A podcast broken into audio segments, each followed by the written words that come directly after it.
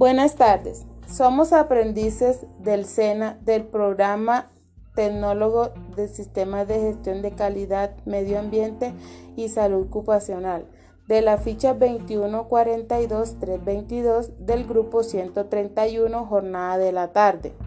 Vamos a hablar sobre la noticia que ocurrió de los cinco obreros que murieron cuando un tramo del puente La Pala se cayó. La noticia es presentada por Jessica Vargas, Jorle Esmeralda Galvis, Gisenia Urrego, Osneider León, Mariana Forero y Yuselis Pérez. Los hechos fueron presentados este 26 de noviembre en el sector del puente La Pala vía llano. Fueron cinco muertos y un herido, los cuales fueron Ramiro Rodríguez, Fernando Ruiz, José Acuña, Germán Guzmán y Robinson Ortiz los cuales perdieron la vida al caer desde una estructura falsa en el fondo de la quebrada. Alejandro Gutiérrez, el obrero que resultó herido, fue trasladado a la clínica Meta de Villavicencio. Después de la valoración médica fue dado de alto.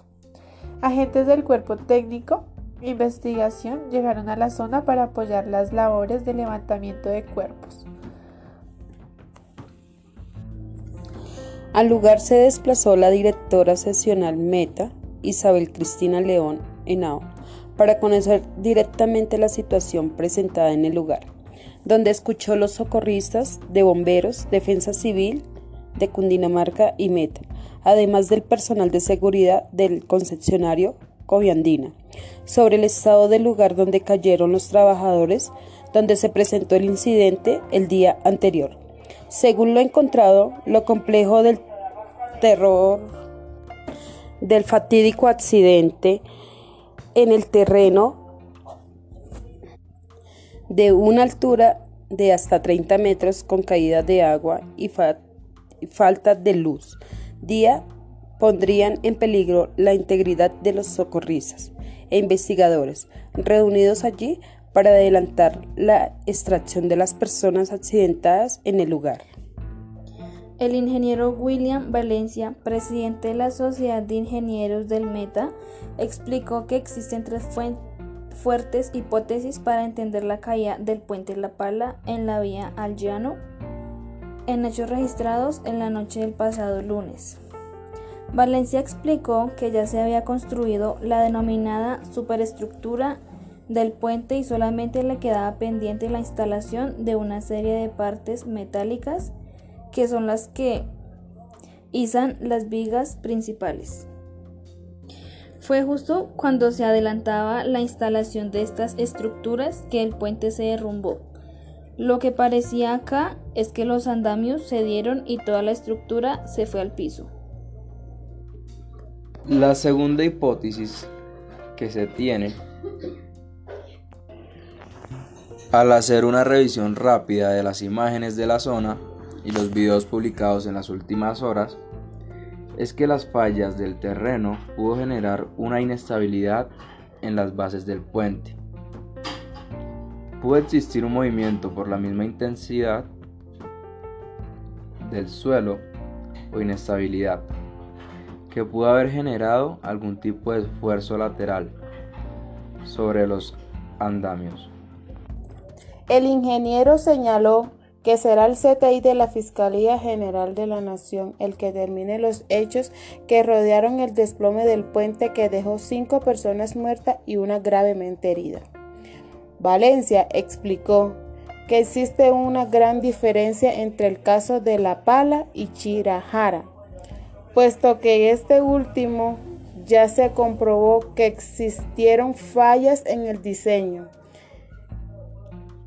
el calculista cualificó mal los hierros que iban en la parte inferior de los pilones y no soportó la tensión.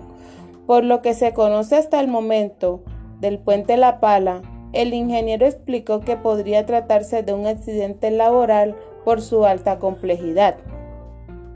Tras el incidente registrado sobre las 6 pm de este lunes 26, en el que cinco trabajadores de la concesionaria Coviandina perdieron la vida por cuanto el colapso de la formaleta metálica el Ministerio de Transporte pidió informes sobre lo ocurrido.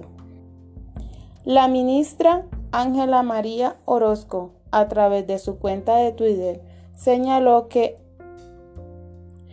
haremos seguimiento inmediato a la situación y a través de la Superintendencia Delegada de las Concesiones e Infraestructura Wilmer Ariel Salazar, se envió una solicitud de informe a la firma. Uno de los documentos está dirigido a Antonio Ricardo Postarini, gerente general de la concesionaria, en el que se le solicita remitir en el término de la distancia un informe detallado al respecto del accidente ocurrido el día del 26 de noviembre, en el kilómetro 75 de la vía Bogotá-Villavicencio a la altura del municipio de Guayabetal, sitio en el cual se presentó el desplome. De acuerdo con la superintendencia, el informe debe dar detalladas sobre aspectos como la hora y el lugar exacto del incidente, una reseña detallada de los hechos ocurridos, así como las causas y el número de víctimas heridas y fatales. El informe también debe explicar si hay algún elemento de la infraestructura resuelto, afectado o comprometido, el impacto sobre la operación del corredor vial, y cómo se manejó la emergencia, además de un registro fotográfico. Las mismas solicitudes fueron enviadas por el ente de control a Alberto Mariño, gerente general de la concesionaria vial de los Andes, y Óscar Alfredo Montoya Castro, representante legal del concesionario Metroandino.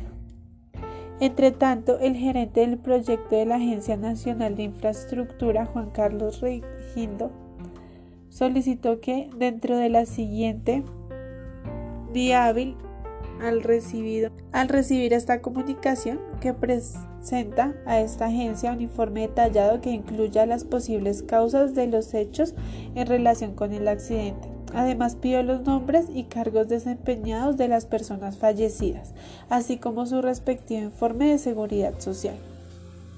También pidió un documento con el programa ejecutar para la atención de las familias de los afectados.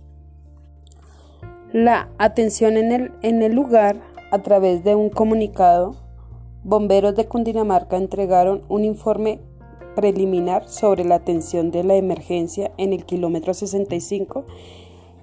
En el señalan que se espera la presencia del CTI de la Fiscalía que hará con la Policía Nacional el procedimiento judicial de inspección de la escena y fijación fotográfica. Según bomberos, el saldo sigue siendo de un trabajador herido y cinco fallecidos. Las causas se establecerán por parte de las autoridades competentes. Cerca de 60 personas entre socorristas, policías e ingenieros de Cundinamarca y el Meta bajarán bajo el sistema comando de incidentes direccionados por los bomberos con apoyo de los organismos de socorro, Defensa Civil, Cruz Roja y la Brigada de Emergencia de Concesión Vial Coviandina. Como aprendices del sistema de gestión integrado, concluimos que hubieron fallas técnicas al, al omitir material al momento del armado de la infraestructura y de los encargados de seguridad y salud en el trabajo. Otro factor también fue por la inestabilidad del terreno. Esta noticia fue supervisada por el ingeniero instructor Luis Mario Sosa Rueda. Muchas gracias.